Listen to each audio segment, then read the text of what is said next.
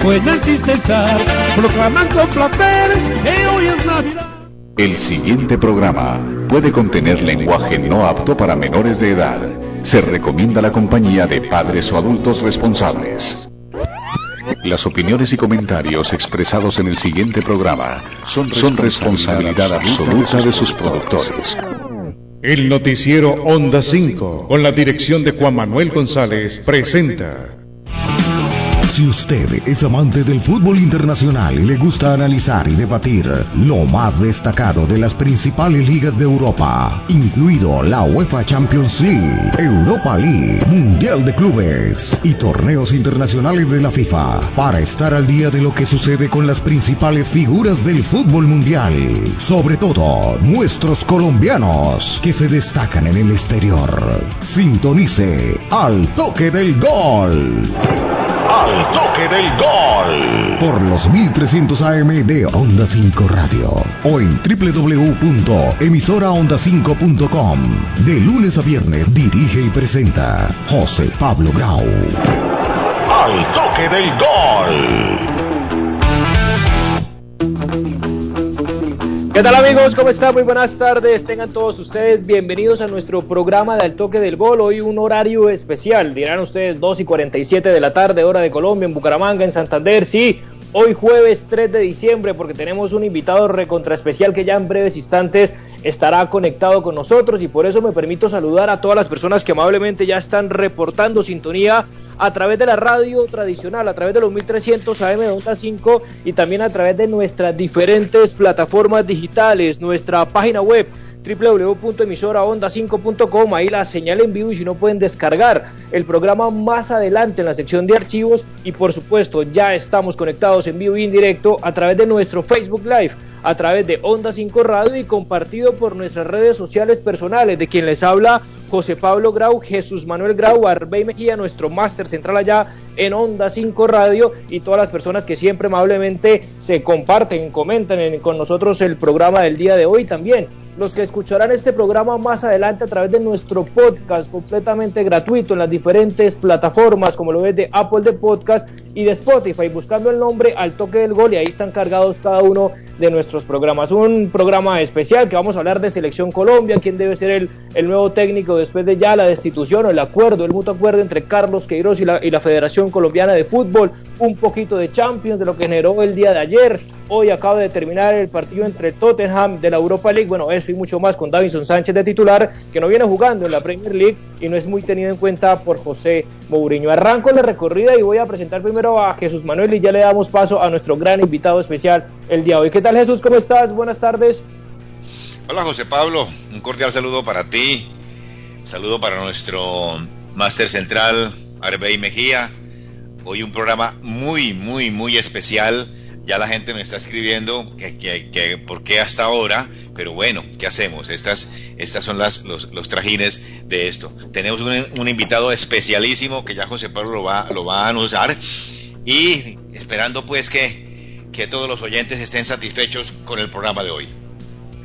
Así es, bueno, sí señor, y yo con todo el permiso eh, lo digo de todos los oyentes y afortunadamente los invitados que hemos tenido, de J. Mantilla, de Víctor Romero, de ESPN, Daniel Angulo también, nuestra querida Liche Durán y tantos otros, yo sí tengo que decirlo, y no porque esté con nosotros, sino admiración profunda y total de hace muchísimos años de nuestro invitado de hoy, el señor Tito Puchetti está con nosotros, eh, periodista reconocido, comunicador social eh, y periodista deportivo colombiano, eh, hoy en DirecTV Sport, en Caracol Televisión, pero nos recordamos claramente en toda su época por Caracol, por ESPN y claramente lo escuchamos, lo vemos, lo leemos permanentemente. ¿Qué tal Tito? ¿Cómo estás? Buenas tardes y un verdadero placer, honor para nosotros tenerte el día de hoy aquí en Al Toque del Gol.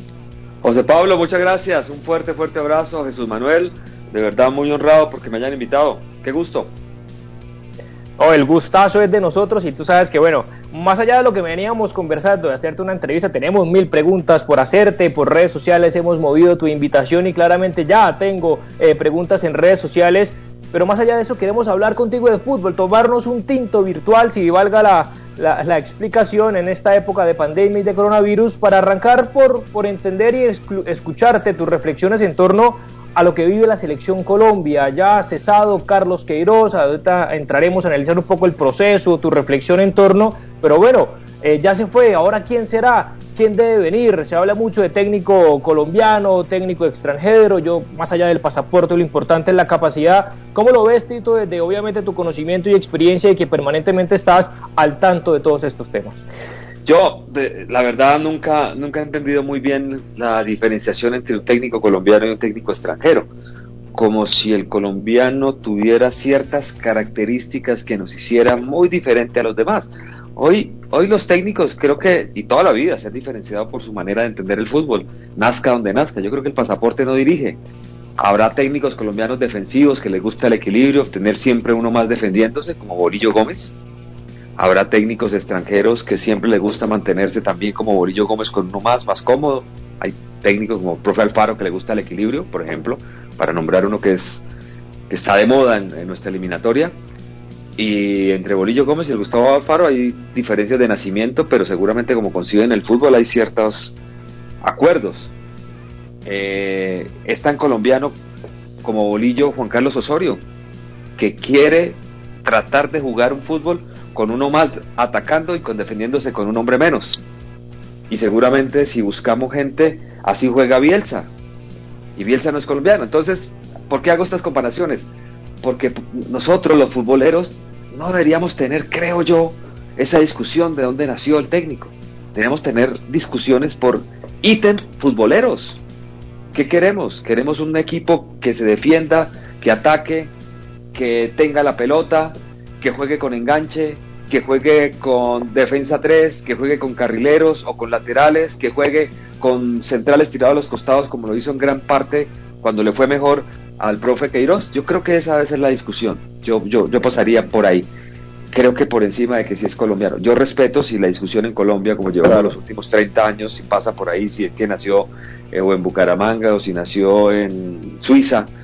Pero yo no, he entendido no, qué tiene que ver Peckerman, Peckerman, por ejemplo, con Caruso Lombardi. Nada, y los dos son argentinos y nacieron a kilómetros de distancia. Pero ¿qué tiene que ver el uno con el otro? Nada. Ni en su forma de ser, ni en cómo dirigen, ni en cómo tratan al futbolista, ni su prestigio. Nada, nada. Son dos tipos completamente diferentes. De acuerdo, y, y tú hiciste un paréntesis, ya te doy la palabra a Jesús para, para continuar con el tema y hablaste de Bucaramanga. Claro, Tito me preguntan, ¿es de Bucaramanga? Y yo digo, bueno, prácticamente que sí, ¿no, Tito? Más allá de que hayas toda mi vida. Sí, toda tu vida, acá tu familia. Toda mi vida pelado, ¿no? pues. Época de colegio, todo el colegio lo hice ahí desde, desde mi preescolar hasta, hasta el bachillerato en el Colegio de La Salle. Y, pero nací en Calamar Bolívar, un lugar que quiero mucho también, pero obviamente en Bucaramanga fue donde estudié, crecí todo. Mis vacaciones eran en la costa, pero, pero soy, soy de Bucaramanga también. Lo que pasa es que pasa una cosa, que yo digo, no, soy de Bucaramanga, y por alguien busca y encontró, vea, este tipo de Calamar y niega Calamar, que es un pueblito de 25 mil personas. ¿Qué, ¿Qué, van a decir, no? Entonces yo soy muy orgulloso de haber nacido en Calamar, pero obviamente me formé, estudié y, y bueno, mis papás son norte santanderianos, entonces tengo claro. la referencia de Santander muy grande. Oye, acá entonces ahí tienes dos opciones, obviamente, en Colombia y mucho más de, de, de quererte. Adelante, Jesús. Me pasó lo mismo que a mí porque yo soy cartagenero sí. y, y, de Bucaramanga, pues. Claro, eh, con ese apellido. Por, por, supuesto, sí. Muy futbolero, además. Sí, Grau, futbolero, por supuesto. Eh, eh, Luis Grau, Lucho, Lucho, ese, ese jugaba como yo de seis, que pasaba el balón o pasaba o pasaba el jugador, pero ambos no, no, no pasaban. Claro. Esa es nuestra consigna. Muy bien. Esa es nuestra consigna, sí. Pero Tito, mira, yo no sé, hay gente que pide que, que, que, llegue un técnico que acerque, yo no sé acerque a quién, que a la, a la fanaticada, con la directiva, la directiva con, no, no, sé, a mí me parece que el que debe llegar es un técnico, pues fundamentalmente, que se identifique con el ADN, si es extranjero, que se identifique con el ADN del futbolista colombiano, que jugamos aquí con laterales que van siempre a, arriba, que somos de buen pie, que indiscutiblemente James tiene que jugar en un sitio donde, donde él, él rinda, no, no, no pedirle a James algo que definitivamente, aunque el fútbol moderno lo exige, entonces, ¿por qué la gente pide que es que nos unamos solamente y no pidemos un técnico de verdad de pergaminos, fundamentalmente? Claro. Si quieren, voy a robarle unas palabras a Samuel Vargas, mi compañero en DirecTV. ¿Quieren alguien que nos una? Pues nombremos al padre Linero, de técnico. Ah, correcto. Sí, sí. Claro, Acá correcto. ningún técnico nos va a unir, ninguno. Traemos a Pep Guardiola y llega a perder el primer partido y aparecen los odiadores de Pep Guardiola. Los eh, los típicos que van a venir a decir nos está robando este tipo sin, desde que se le fue Messi no gana nada importante es un charlatán Todos, todos. Yo no conozco una sola persona, grandes triunfadores en el mundo del fútbol, que no hayan tenido momentos malos, que no los hayan golpeado la prensa, la crítica, el hincha. No conozco. Diego Maradona fue insultado. A propósito de que hoy todo el mundo ama a Diego Maradona, hay que revisar las épocas. Eh, y no por las cosas que hizo por fuera. Antes del Mundial 86 no daban un peso por la selección argentina. Un, no daban nada. Entonces, eso de que alguien que nos une y que tal divide, no. ¿Sabe qué es lo único que une en el fútbol? Ganar. Y eso, porque falta, ah, pero no ganó bien. No tuvimos la pelota, nos atacaron, fue suerte. Pero ganar, ganar, ganar, ganar, ganar, ganar y ser campeón y levantar la Copa del Mundo, eso lo, ahí todo el mundo va a recibir a la selección, carro bomberos, ahí sí nos unimos. Eso es lo único que une en el fútbol. Pero en la previa, los nombres, la unanimidad, unanimidad en el fútbol no existe. Eso no es, eso es mentira. No Y- existe. Y eso, y, y eso es lo bonito del fútbol, ¿no, Tito? Que no hay verdades absolutas también y claramente la capacidad del técnico dependiendo del gusto, como tú bien lo, lo mencionabas. El tema de- del técnico extranjero pasa entonces ante la premura del tiempo, ante la coyuntura en la que estamos, en que marzo ya es el día de mañana y tenemos que enfrentar nada, nada más y nada menos que a Brasil, y de pronto un técnico, digamos al estilo Carlos Queiroz, que tuvo que llegar, acomodarse, entender un poco nuestra idiosincrasia, no sé si la comprendió tanto de esa manera, y no porque venga a modernizar el fútbol de ahora, de Europa, con su famoso 4-3-3 inamovible, salvo algunos retoques en los últimos partidos, poner, como lo decía Jesús, a James Rodríguez en la banda cuando no es un Di María, no es un Neymar o Mbappé, que la banda lo potencializa, sino lo limita, antes todo lo contrario, entonces, como, y por eso mismo la papeleta, más allá del pasaporte y la capacidad, pasaría por un técnico colombiano que conoce nuestros jugadores, nuestro fútbol, nuestro entorno, y máxime que desafortunadamente en este momento nuestros grandes futbolistas, si ustedes me corrigen, no pasan por el mejor momento eh, en su carrera. Jerry Mina suplente, Davinson bueno jugó hoy, pero permanentemente no es contado para Mourinho, James con sus más y sus menos, Dubán Zapata que hace, lleva un buen tiempo sin, sin anotar gol igual que Luis Muriel. Entonces pasaría por ahí, Tito. Es que hay muchas aristas, eh, José Pablo, hay muchas. le- Te voy a poner un ejemplo. Vos acabas de decir que, que James no puede correr la banda porque hoy el fútbol moderno lo exige, pero ¿ustedes creen que la eliminatoria sudamericana va a poder correr un jugador la banda en la altura de Quito, en la altura de La Paz o en el calor de Barranquilla? Ah, No. eh, No, es, o sea, no. es- la eliminatoria sudamericana es muy diferente.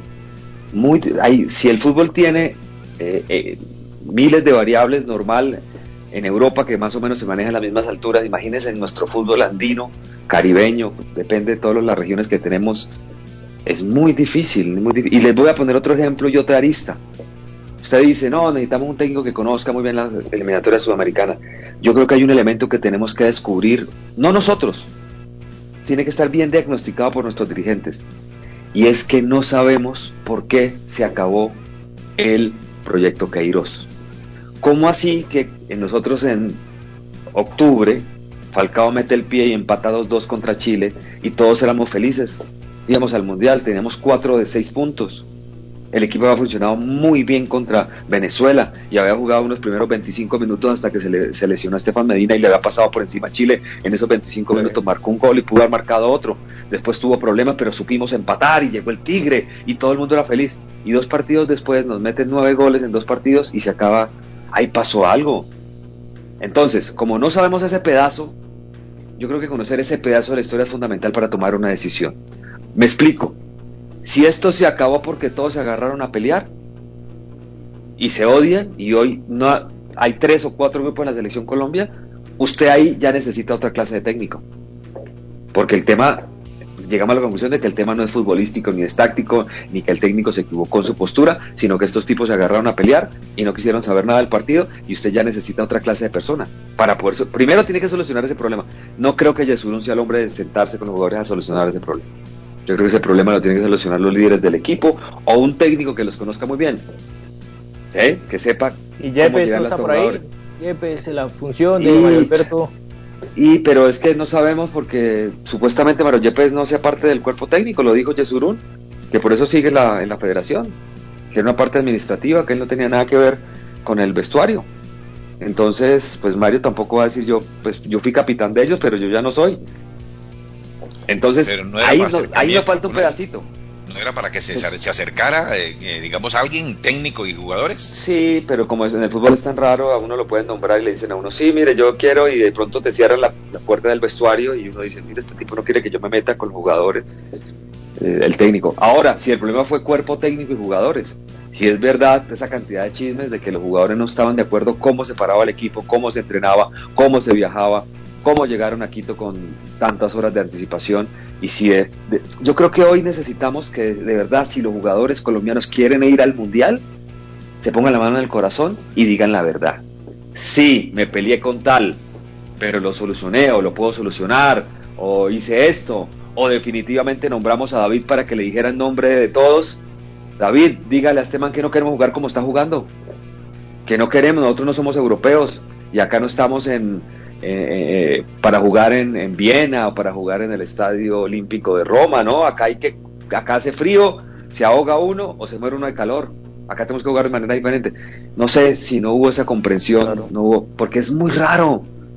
Que hace, hace un mes, hace un poquito más de un mes, Colombia estaba yendo al mundial y podría haber críticas de ciertas personas que no le gustaba que porque jugamos sin enganche. Pero si Colombia hubiera ganado contra Uruguay y pierde por ahí 1-0, con, Ecuador, este proyecto seguía. Este proyecto seguía, Colombia tendría siete puntos, estaría ahí pegado. No había lío. Pero acá pasó algo grave, acá, acá falta un pedacito de la historia y está bien que no la cuenten a nosotros los periodistas, José Pablo, Jesús Manuel. Pero ellos la tienen que saber y tienen que solucionarla. A mí no me cuentan. Yo le pregunté, yo le pregunté hace poco, ayer en Blue Radio, le dije al presidente de la federación, ¿cómo así que usted fue el que lo trajo? Usted le puso el corazón a este proyecto y por dos partidos que pierde, chao, acá tuvo que pasar algo. No, sí, y se me metió por el lado de que la Gran Copa América, no contestó, porque no contestan, porque eluden siempre las preguntas. Pero acá pasó algo y si ellos que toman la decisión no la tienen clara, si no diagnostican bien el problema, lo que está pasando hoy, se van a volver a equivocar. Oye, bueno, están mintiendo, Tito o nos están mintiendo. Es decir, a mí no me da credibilidad, perdona José Pablo que, que, me introduzca, a mí no me da credibilidad yo, eh, Yesurún, porque Yesurún está en otros menesteres, está inmerso en un problema de corrupción y eso hay que decirlo de frente, de, decir, yo por lo menos actúo así en mi vida, de frente, de frente digo las cosas. Eh, eh, eh, sin, sin, sin, hablar mal de nadie, por supuesto. Pero aquí pasó algo, él era el que tenía que decir, sí, pasó algo, vamos a ver los correctivos, a ver qué pasa. Él siempre ha sido mediador, pero, pero, pero me parece que, es, que esa no es la forma, ¿no? Por supuesto. Y, más allá, eh, Tito, de los problemas directivos y demás que de, público conocimiento y, viendo ahorita a David Espina titular en este momento del partido de la, Europa League y, pasa por ahí lo que tú mencionabas de ese diagnóstico que una selección, más allá de que de pronto en algunos partidos, si uno se acuerda, eh, Argentina en Copa América, algunos momentos eh, con Paraguay, eh, un partido malo en Chile que después salimos por penales, pero siempre la hermandad, ¿no? La amistad, la cercanía de los jugadores era uno de, los beneficios, por llamarlo de alguna manera, o aspectos positivos, que eso incluso se llegó a derrumbar, y no sé si Carlos Queiroz pues, sea el culpable directo de eso, la falta de, comunicación, si eso no fue cierto, lo de David Espina, que no quiso eh, jugar y demás, pero más allá de, todo lo que ya nos has explicado eh, a ti como, como persona y como profesional, el balance que puedes dar de Carlos Queiroz, más allá de que fue muy corto, 18 partidos en medio de una pandemia donde se aplazó Copa América, partidos en marzo, etcétera, donde ganó bueno, jugó más incluso eh, amistosos que partidos oficiales, pero nueve victorias, cinco empates, cuatro derrotas. Eh, para ti, y si te entendí, era dejar el proceso de Carlos Queiroz a pesar de esas dos durísimas derrotas que era sacatécnicos en, en cualquier punto de vista. Pues. No, es que yo no creo en resultados sacatécnicos. Yo creo en actuaciones sacatécnicos. Y la actuación de Colombia entre, ante Ecuador fue una actuación sacatécnicos. Es una demostración de que el grupo te está diciendo, queremos saber nada de usted. Entonces, digamos las cosas, así como dice Jesús Manuel, las cosas hay que decirlas por su nombre la plantilla de jugadores de la selección Colombia sacó a Queiroz.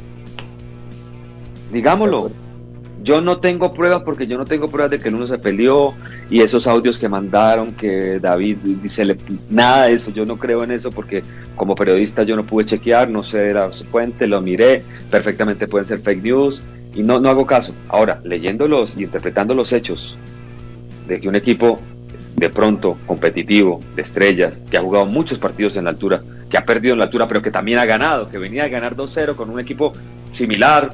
Obviamente pues, pasan cuatro años, hay renovaciones, usted puede subir o bajar, pero usted puede perder contra Ecuador.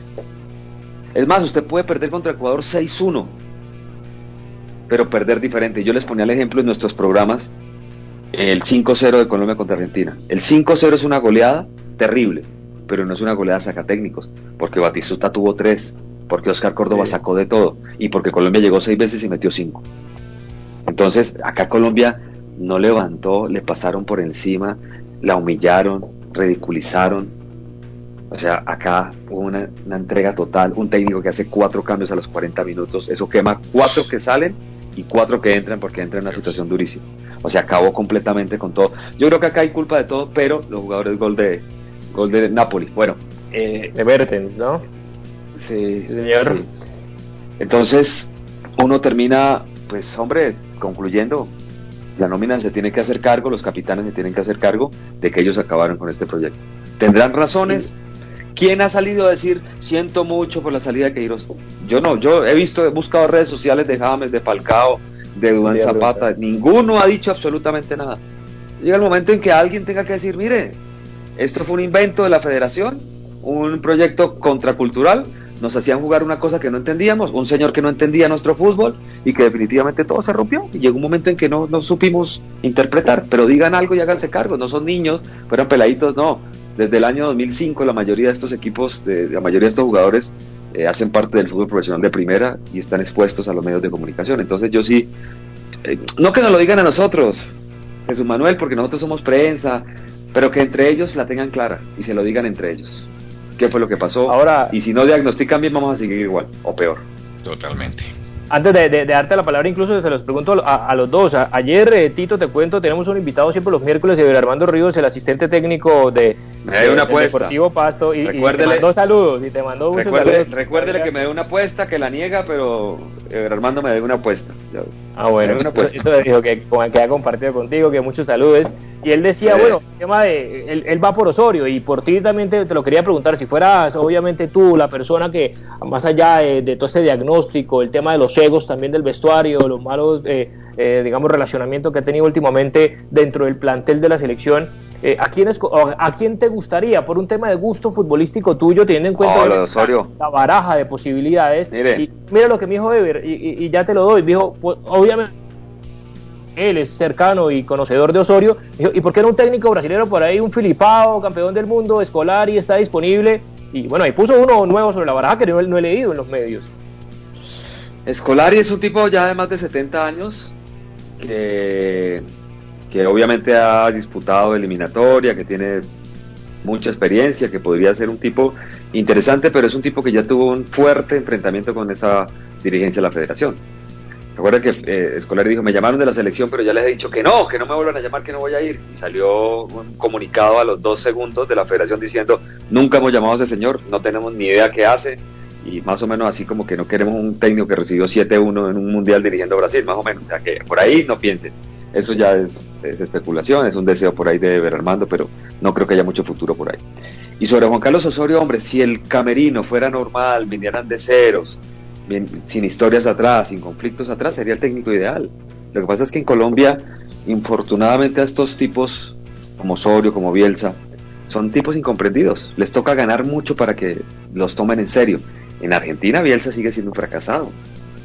¿Ustedes creen que Bielsa, Bielsa divide como Osorio?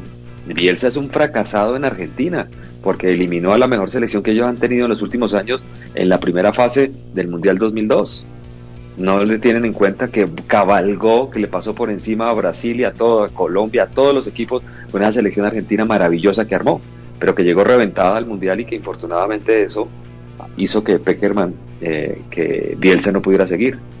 Entonces, ese, ese es Osorio. Osorio divide en Colombia, pero la obra de Osorio, intentar jugar a nivel interno, no estos equipos como el, con todo el respeto, como el Tolima, que van, a crear superioridad numérica en defensa y si tienen un buen día pues hacen una contra rápido y marcan un gol y en el torneo colombiano les alcanza, pero apenas vamos a Ureña ya perdemos porque a nivel internacional no aguanta ese fútbol que tenemos acá. Entonces, eso en eso estaba metido Osorio, en tratar de darle un empaque y una estructura al fútbol colombiano que pueda salir a competir, algo que no podemos hacer. Cali perdió 5-1 con un mediocre Vélez. Por favor, señores, ¿en qué estamos? Nuestro fútbol en qué está, está en crisis y como que nadie se da cuenta. Nadie se da cuenta. Ojalá Junior, yo me tengo que ir ahorita porque tengo que ir a relatar Junior que empieza a las 5 y cuarto. eh, Junior contra la calera. Ojalá Junior, que medio se armó y toda la cosa, y tiene Amaranto, un técnico inteligente, pero la manera en que empezamos nosotros a competir es desde cómo nos entrenamos y cómo concebimos el fútbol. El fútbol de miedosos. Es que mire el fútbol italiano. Vea, estamos viendo el Napoli. ¿Se acuerdan cómo era el fútbol italiano que se defendían todos? Ahora el fútbol italiano ataca. Lo que está haciendo la Lazio, no sé si vieron ayer la Lazio, ese lindo partido que disputó con esquemas muy similares con el con el Mönchengladbach. Sí, en un partidazo por uno, ¿Sí? con el Dortmund, los confundo, con el Dortmund, un esquema muy parecido donde se mataron a táctica, pero atacando. Entonces, hombre, si nosotros, claro, si, si, nosotros seguimos pensando en que nos defendemos con uno más y hacemos catenacho todavía, nos van a pasar por encima de, de lo estratégico. Y la gente que está trabajando arriba, un tipo como Osorio, que intenta aplicarse a, a, lo que se está jugando en el primer mundo, acá nos reímos porque no lo entendimos.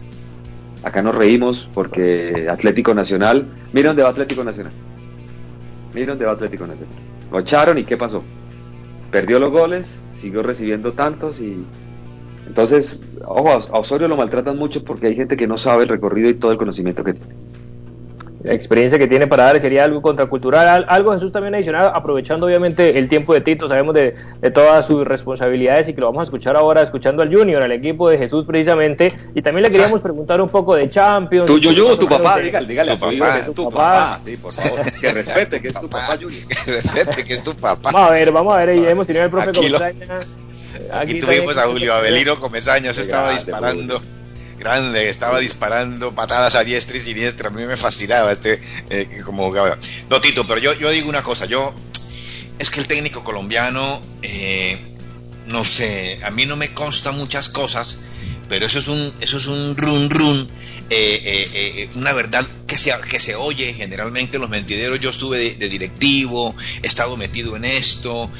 no, es, no he dirigido, por supuesto, pero, pero el, el, técnico colombiano se deja influenciar de mucho directivo y de mucha, de mucho man que está por ahí cerquita a, a, a, a hombre, mira, méteme Representante. Esto, representantes y todas esas cosas. Sí, pero Osorio no es de esos. Osorio no, está esa, salvado. Esa, es decir, en esas cosas sí. Osorio, sí, pues o sea, yo.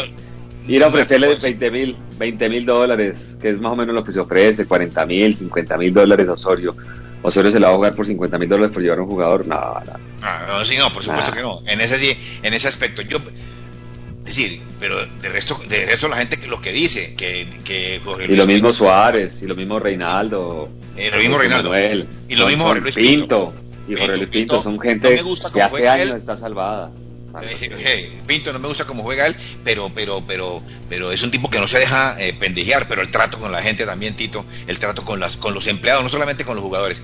Yo personalmente y con todo el respeto de todos, yo quisiera un técnico uh, eh, eh, extranjero eh, que sepa manejar el, el, ADN colombiano. Si no se logra, eh, yo diría, para mí era Rueda, para mí es Rueda, pero Rueda está ocupado. Rueda, Rueda, Rueda, hay que, hay que respetar pues está eso. El chisme, ¿no? Contrato. Sí, está el chisme que, que de Chile están que lo echan, que no lo echan porque no tienen plata y que le quieren ofrecer a, a Yesurún que lo contrate y decirle a Rueda, mire, usted no cobra indemnización y usted se va a Colombia y libre. Entonces la indemnización es un nuevo contrato con Colombia.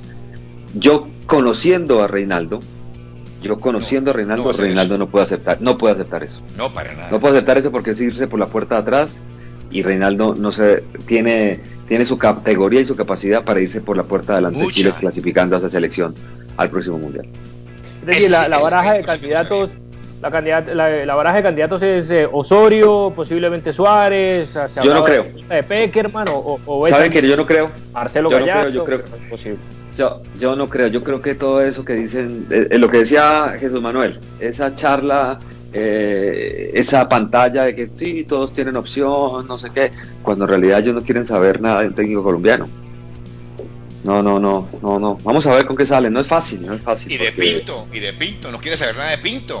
No, con, un problema mire, yo hablé, Pinto hace rato. Claro, yo lo voy a ventilar. Acuérdate. Yo lo hablé con el Ramón Yesurún. Y Pinto, después de que le ganó en 2007 a la selección argentina 2-1, ¿se acuerdan de ese partido en el Campín que arrancamos perdiendo, que Carlos Tevez hizo expulsar uh -huh. y que sí, Colombia sí, le da vuelta con un golazo de Bustos de tiro libre y después entre Watson Rentería y Dairo Moreno marcaron el 2-1? Eh, que Pinto empezó dice, dice Ramón, yo no sé cada quien, que Pinto empezó a creerse que era el dueño de la federación y de la selección y a darle órdenes a todos. Y que no se lo aguantaron más y esperaron que perdiera dos partidos para echarlo. Y así pasó. Pinto había arrancado muy bien la eliminatoria, había empatado con Brasil de local, había empatado contra Bolivia en La Paz, le había ganado a Argentina y le había ganado a Venezuela. O sea, tenía siete puntos en las primeras cuatro. A esta altura tenía siete puntos, pero perdió contra Uruguay. Perdió contra Uruguay con el gol de Guren en Bogotá. Eh, yo lo recuerdo mucho porque fue mi primer partido que cubrí para ESPN. Y, y después perdió 4-0 contra Chile en Santiago. Entonces ahí lo echaron a Pinto, pero obviamente por un problema directamente con Ramón. El mismo Ramón lo dijo. Pinto se hizo inmanejable, mandaba absolutamente en todo y se pasó. Y me dicen pues que de alguna manera también esos son los miedos que hay con Peckerman, porque con Peckerman es así. O sea, Peckerman lo maneja todo a través de Pascual Lescano, pero Pascual Lescano es Peckerman. La gente dice, no, es que es muy buena gente Peckerman, el malo es Pascual. No, no, no, no. Pascual es, Pascual es Peckerman. Pascual es Peckerman. O sea, todo lo que tenga que ver con que haga Pascual es orden de Peckerman. Eso es lo que tienen que entender la gente. Vamos a ver, está en una eh, situación muy difícil, una situación muy difícil porque no es fácil encontrar un técnico a esta altura de la vida. Y a esta altura, y pocos, y las opciones también de Careca, que se hablaba en su momento, de otros técnicos, Russo en Boca, ni hablar de Marcelo Gallardo, más allá de la cercanía con Mario Alberto Yepes. Pero también te queríamos aprovechar eh, los, últimos momentos, Tito, también para, y este programa es con enfoque a fútbol internacional, más allá del rendimiento eh, de los colombianos en el exterior. Y queríamos preguntarte por un tema que está pasando en España, ¿no? Que últimamente hemos visto que, que, claro, ha quedado por debajo de ese escalón y de pronto la brecha es más grande entre una Premier, con todos los ingresos y todo lo que ha pasado, y con esos jugadores ahora, ni hablar de James, Mina eh, en la Premier League.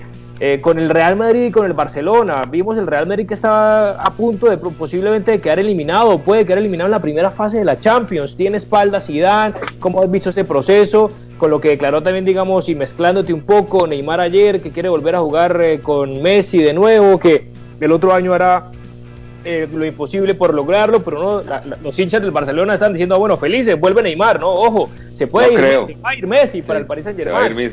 ¿Cómo, lo ves ahí todo este tema de Barça, Madrid, bueno, terreno, liga, en Champions? Hay varios temas, me planteas muchos temas, a ver, arranquemos, vamos por partes, como diría Jack el destripador, ¿no?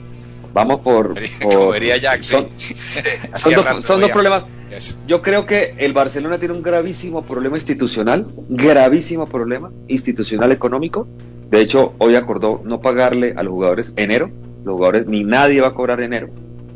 O sea, ¿cómo estará la situación? Eso es como si, como si, si, si Jesús Manuel dice, bueno, no vamos a, en el programa de al toque del gol no vamos a cobrar un mes, porque estamos tan quebrados. Nosotros los que hacemos a veces eh, industria, pequeñas pymes como nosotros en el periodismo, puede pasarnos, ¿sí? pero al que al Barcelona le pase, que no tenga plata para pagar un mes, ¿No les parece? Eh, están en una, no dicho, están en rines. La situación del Barcelona es terrible, por eso no van a poder, con un Messi que se les va a quedar libre en 30 días, menos de 30 días queda libre Messi, no van a poder hacer absolutamente nada. Ni pagarle en las manos de Messi. se va a quedar diciendo hace rato. Se quiere ir. Bueno, eh, lo del Madrid es diferentísimo. El Madrid tiene una realidad dura, dura, porque su equipo se le fue desarmando por unas cuestiones de años. Todo el mundo decía que Zidane era un genio, cuando algunos otros creíamos que en realidad el genio era Florentino Pérez el que había delineado este equipo, había conseguido jugadores muy buenos y muy baratos, muy baratos, había conseguido a Ramos desde pequeñito que lo consiguió, gracias a Zidane que en ese momento hacía parte de, del staff técnico, consiguieron a Barán, a Keylor Nava fueron y lo trajeron del Mundial después de verlo mucho tiempo en el Levante, pero cuando se dieron cuenta que era un arquero que era capaz de atajar a cualquier nivel, lo consiguieron también muy barato, porque pagar 10 millones por un arquero cuando se han pagado 40 y 50 para esos equipos muy baratos. A Casemiro lo trajeron desde chiquito, desde el Mundial 2011, cuando lo vimos en Colombia, lo consiguieron inmediatamente, después lo prestaron y lo reconquistaron para el Porto. A, Cross lo trajeron por 25 millones de, de euros porque ya firmaba y venía a ser campeón del mundo porque se le acaba el contrato. A Modric por 30 porque en el Tottenham prácticamente él tampoco quería seguir. Y así vamos, pagaron una fortuna por Cristiano que le sacaron cada peso, por lo que significa Cristiano. Pagaron una fortuna por Bale que más o menos, Bale fue muy importante en ciertos momentos. Y Karim Benzema lo pagaron 35 cuando era un peladito que venía del León y armaron un equipazo que por edades daba para que estuviera prácticamente casi una década a un nivel altísimo, a un nivel altísimo. Bueno, acaba de salvar una jugada tremenda David Ospino. Eh, entonces armó un equipazo, un equipazo que lo pudo haber dirigido Jorge Luis Pinto, Carlo Ancelotti, Zidane, y si mantenía un vestuario armónico, iban a salir campeones. Y eso hizo. Tenía problemas y te salvaba Cristiano con un gol. Si ese día no parecía Cristiano, era Gareth Bale que hacía una, voltereta en el aire y te la clavaba en un ángulo y le hacía un gol a Liverpool. Y así. Pero cuando se te fa Cristiano, se te envejece Modric, se te pelea Bale y tienes que armar un equipo, pues se destapa y se desnuda quién es Zidane como técnico. Un gran recolector, pero a la hora de sembrar, estamos viendo que tiene inconvenientes, porque no, no, no le da ese genial jugador, ese genial administrador de talentos y egos que logró que el equipo siguiera su curso y ganar tres Champions. Uno decía, pero ¿cómo se le ocurre decir que Zidane es un gran estratega? No, no lo es. Es un tipo que agarró un equipo armadito y lo supo llevar. Ancelotti hizo lo mismo y ganó con él. Y, y, y la, la, gran diferencia, la gran diferencia que tuvo de Ancelotti a Zidane fue que cambió el medio centro y pasó a jugar con Casemiro, pero el que incluyó a Casemiro no fue ni siquiera Zidane, fue Rafa Benítez en el pasito que tuvo cortico por ahí, cuando hizo desastres con el vestuario.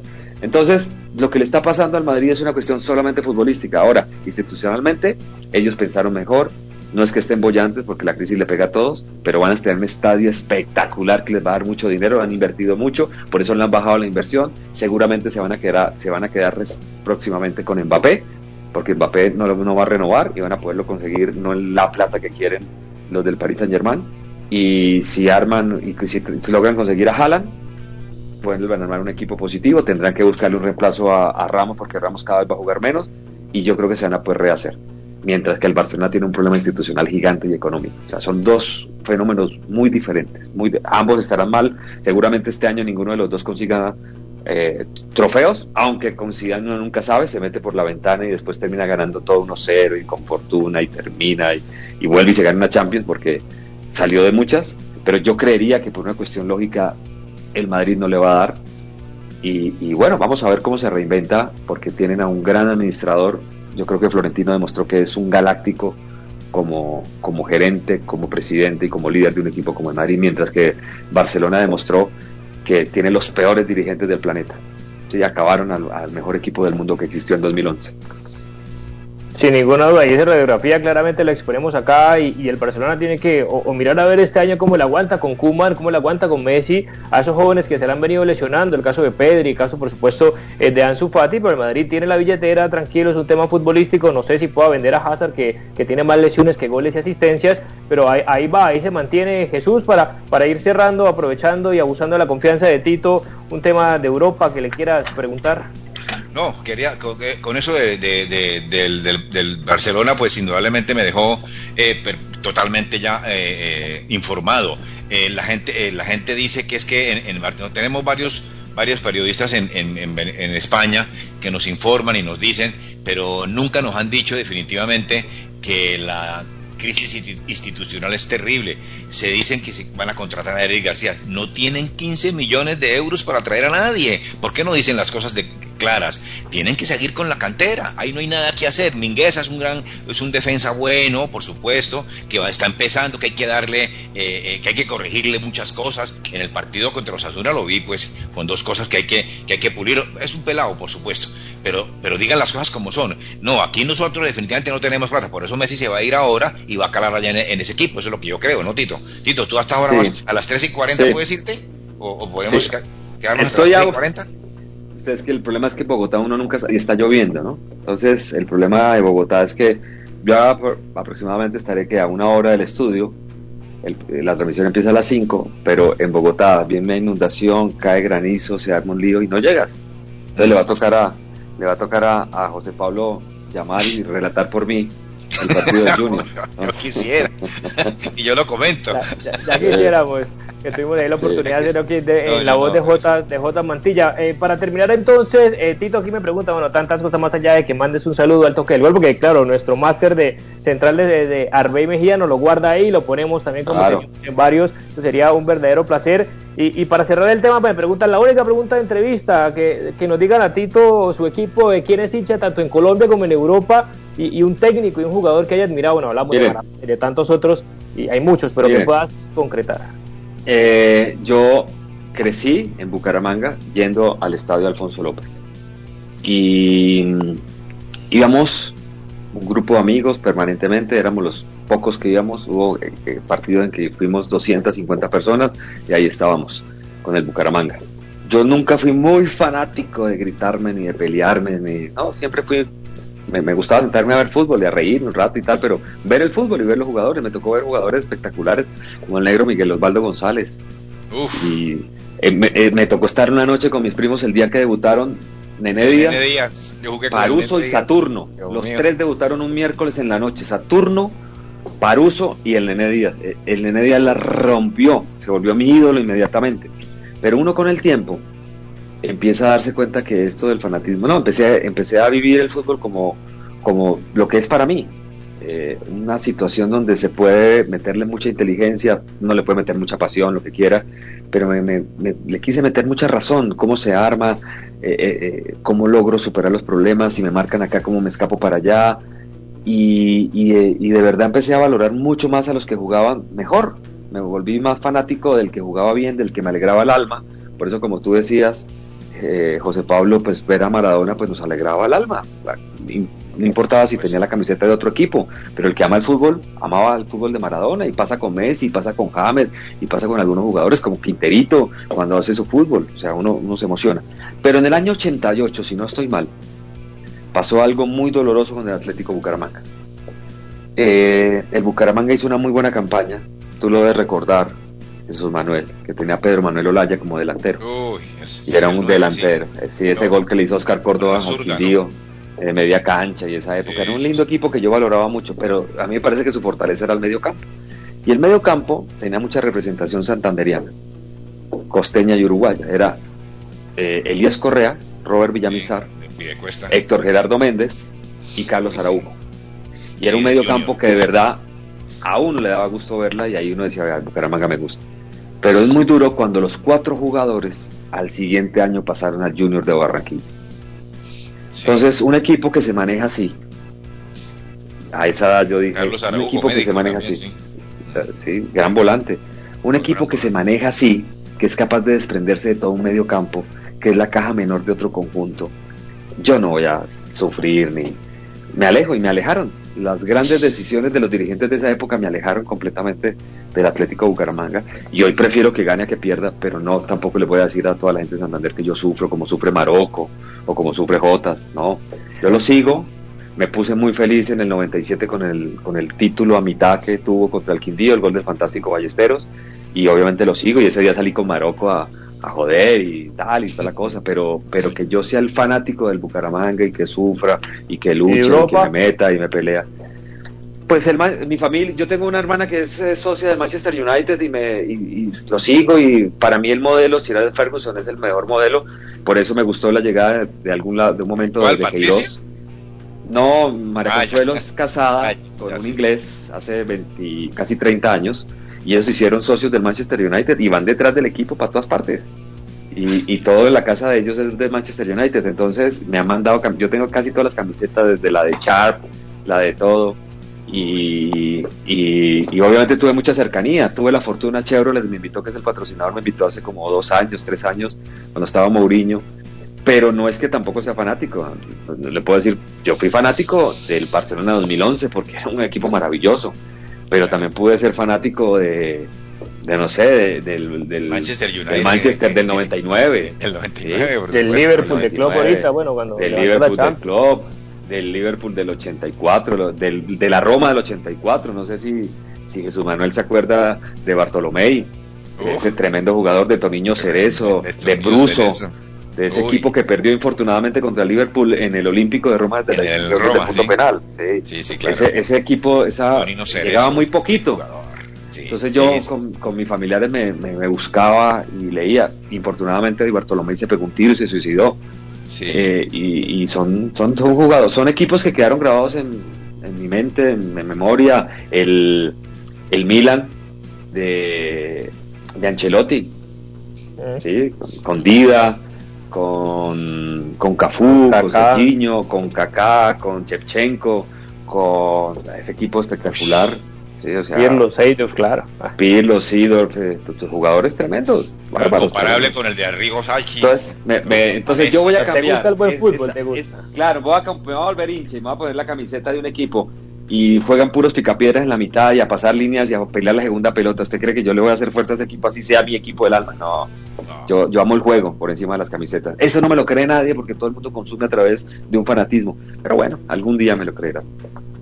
Sí, es que los dirigentes, perdóname, eh, eh, Sí. es que los dirigentes yo creo que son malos.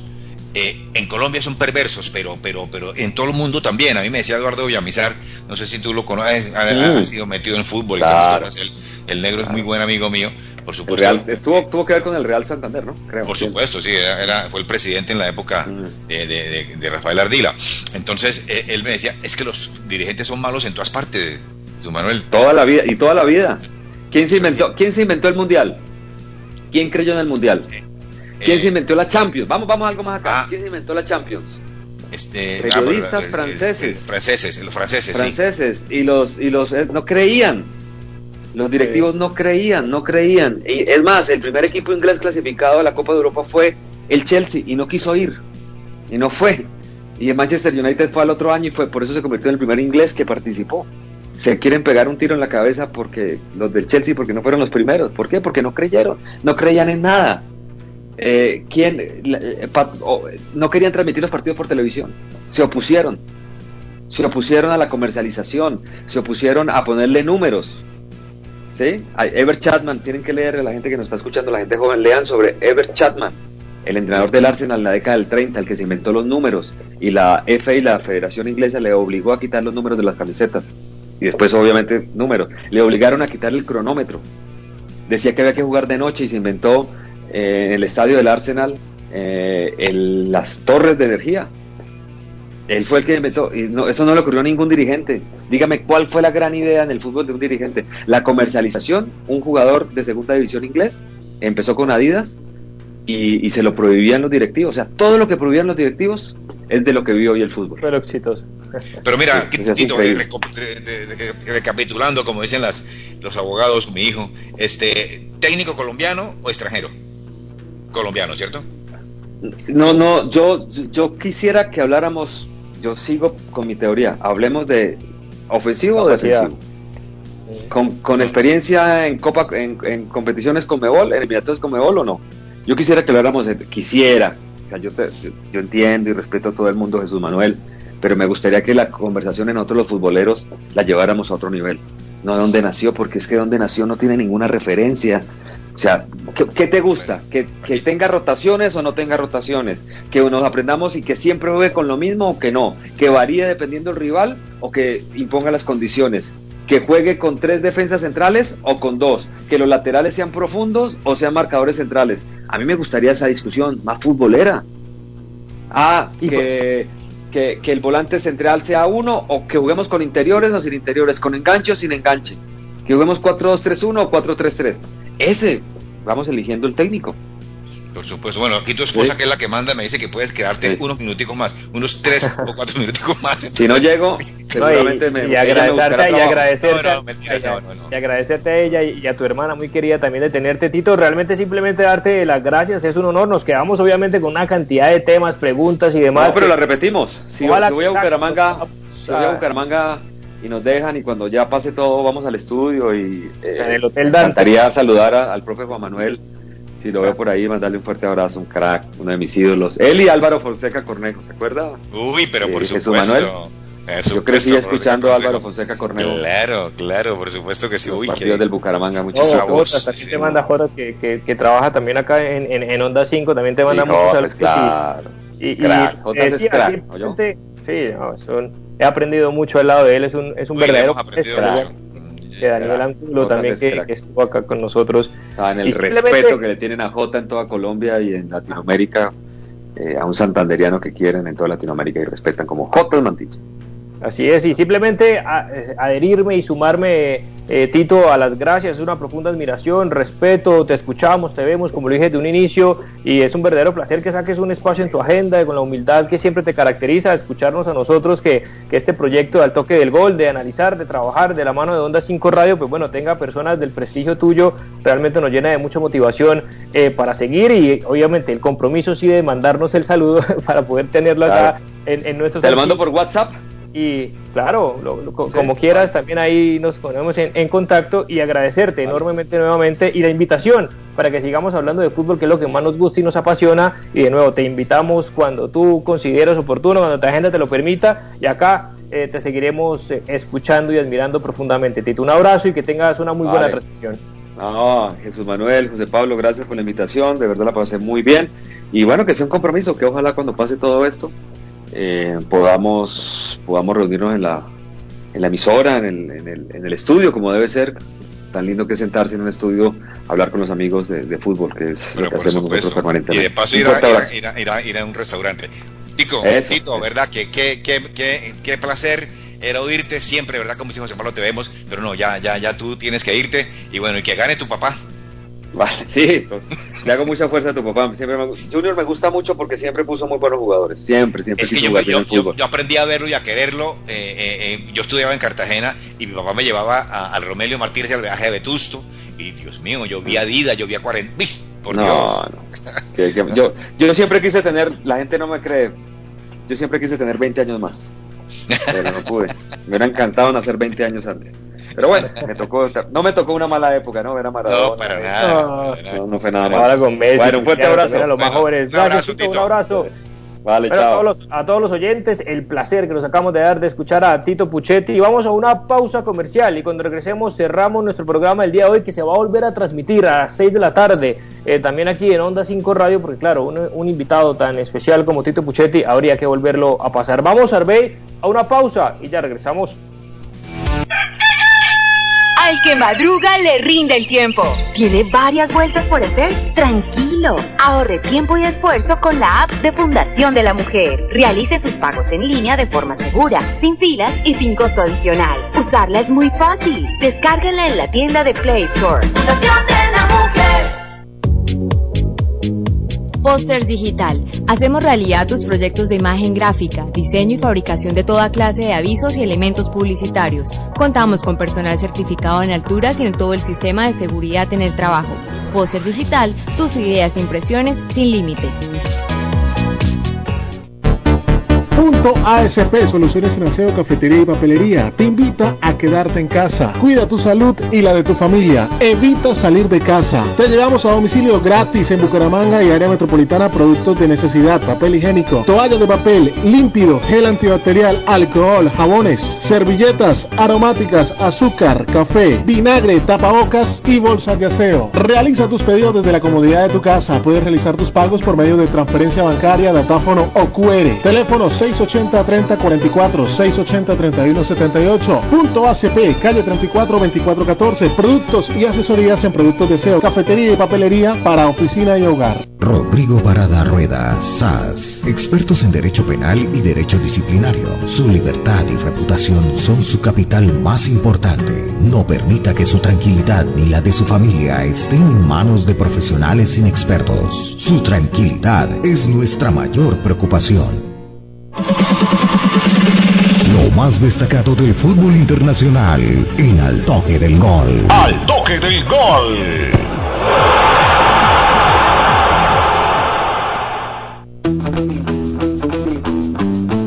Bien, oyentes de Al Toque del Gol, como ustedes lo acaban de escuchar, tuvimos a Tito Puchetti, nada más y nada menos aquí hablando con nosotros, principalmente de Selección Colombia, el entrenador, que estoy de acuerdo eh, varias conclusiones, ¿no? Jesús, eh, más allá de ser una enciclopedia, Tito Puchetti, que sabe absolutamente todos los detalles, datos, información, se mueve como, como pez eh, en el agua. Y, y, el tema que siempre debatíamos también ayer, más allá del pasaporte, eh, es importante obviamente la capacidad y a qué quiere jugar. El tema es que quién define qué, a qué quiere jugar Colombia. Estamos a merced de, de Yesurumi, el comité eh, directivo, y lo único es que yo le agrego al tema el del comité ejecutivo, el sí, comité ejecutivo, eh, lo único que yo me quedo pendiente es que realmente un extranjero, pero que no un extranjero que no conozca el fútbol colombiano, que no siga permanentemente a, los jugadores nuestros, más allá eh, de los más conocidos, James, Falcao, Dubán, etcétera, lo que puede ver un Ancelotti, pero que no se haya metido adentro de la entraña, no conoce eh, tantas cosas el detalle. Yo creo que por ese lado le, da un plus eh, el, el técnico colombiano.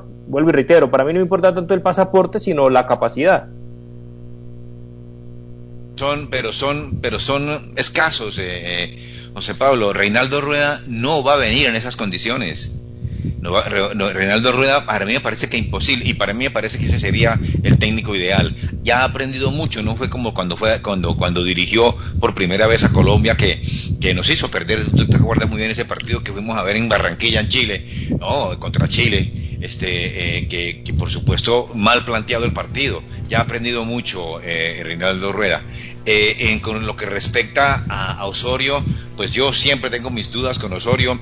Eh, Tito, dice que no. El otro compañero de él que también trabaja en, en DirecTV, este muchacho que, bueno, que, que Girardo, lo, Samuel Vargas. Samuel Vargas, que, que, también parece ser que quieren mucho a este, a este, a este técnico. Yo tengo mis dudas yo tengo mis dudas, no lo conozco personalmente, pero por lo que de oídas, lo que me han dicho gente que ha estado al lado de él, eh, eh, no se sabe a qué atenerse con él. Mañana dice sí, después a la media hora dice que no. Entrena con cuatro y juega con tres. Es decir, eh, no, sé si es que esa es la manera ahora de estar jugando fútbol. Esa sí no la entenderé yo jamás, ¿no? Sí, yo creo que qué técnico, ya nos quedan los últimos 3, 4 minutos, qué técnico no es, eh, sobre todo ese nivel prepotente, posiblemente Osorio lo sea, eh, no quiere decir que sea una mala persona por ser prepotente, y el tema que, esos genios, eh, diferente digamos a Bielsa, pues que cree que se la saben todas y que posiblemente tiene la verdad absoluta en todo, eh, puede caer, y, pero bueno, te da alternativas, uno compra lo bueno y lo malo, compra todo el paquete completo, sabe que, que, que principalmente la idea de Osorio es ofensiva, es atacar, es ser protagonista, más allá de que juegue con línea de tres, con carrileros, con dos delanteros, con tres, 4-2-3-1, 4-3-3 y esas variantes que a mí particularmente no me gusta, pues hay que tener opciones, porque es que uno no se puede casar con un solo juego, o sea, Guardiola no solamente juega con un 4-3-3, es un plan A y lo ha fortalecido por muchos años, claro, hay que tener plan B y plan C, pero primero prefiero eh, evolucionar en mi plan A y no depende mucho del rival, sino depende primero de mí para poner características más allá de, obviamente, no es lo mismo jugar en la altura, jugar en Brasil, venir a jugar a Barranquilla, porque hay una serie de variables que no tiene sino la selección Colom eh, eh, las eliminatorias eh, sudamericanas. Pero el tema no veo a otros, salvo por ahí Luis Fernando Suárez, que tiene muchas ganas, mucha motivación, ya descartadísimo Pinto, más allá de esa coincidencia. Entonces el panorama es gris. espero entonces que el profe interinato será el de la sub-20. Uy, no, no, no, no, no es, es mi amigo y todo lo que tuviera, pero le falta todavía muchísimo. Bueno, así decían de Scaloni, pero, pero Lionel Scaloni, pero, pero no, eh, yo diría que no, es, es, es, grave la situación. Nos toca tener un técnico que lo respeten. Por supuesto que, que, Arturo Reyes, en un momento determinado, tenemos dos minuticos, eh, en un momento determinado, cuando fue a dirigir eh, ese interinato que, que tuvo, la gente, los jugadores lo, lo, trataron pues, de menospreciar y él se paró en la raya.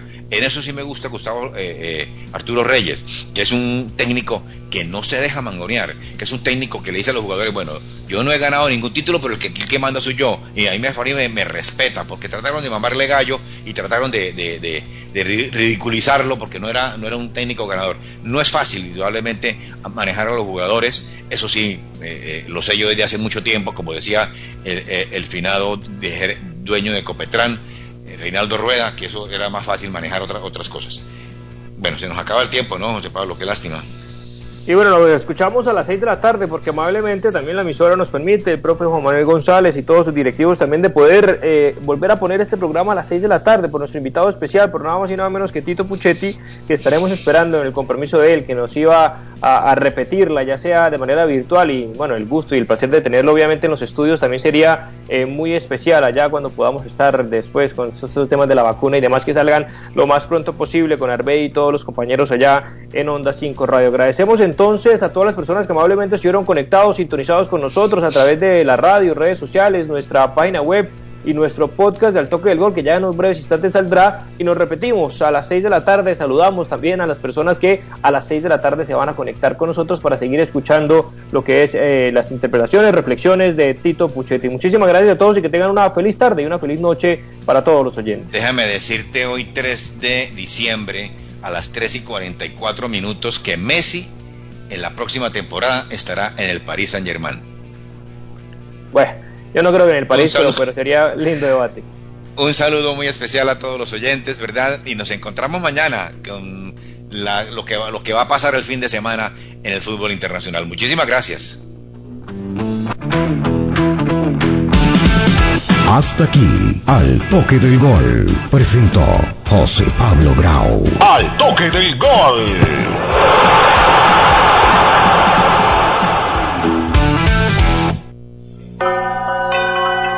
En Onda 5 comenzó la Navidad.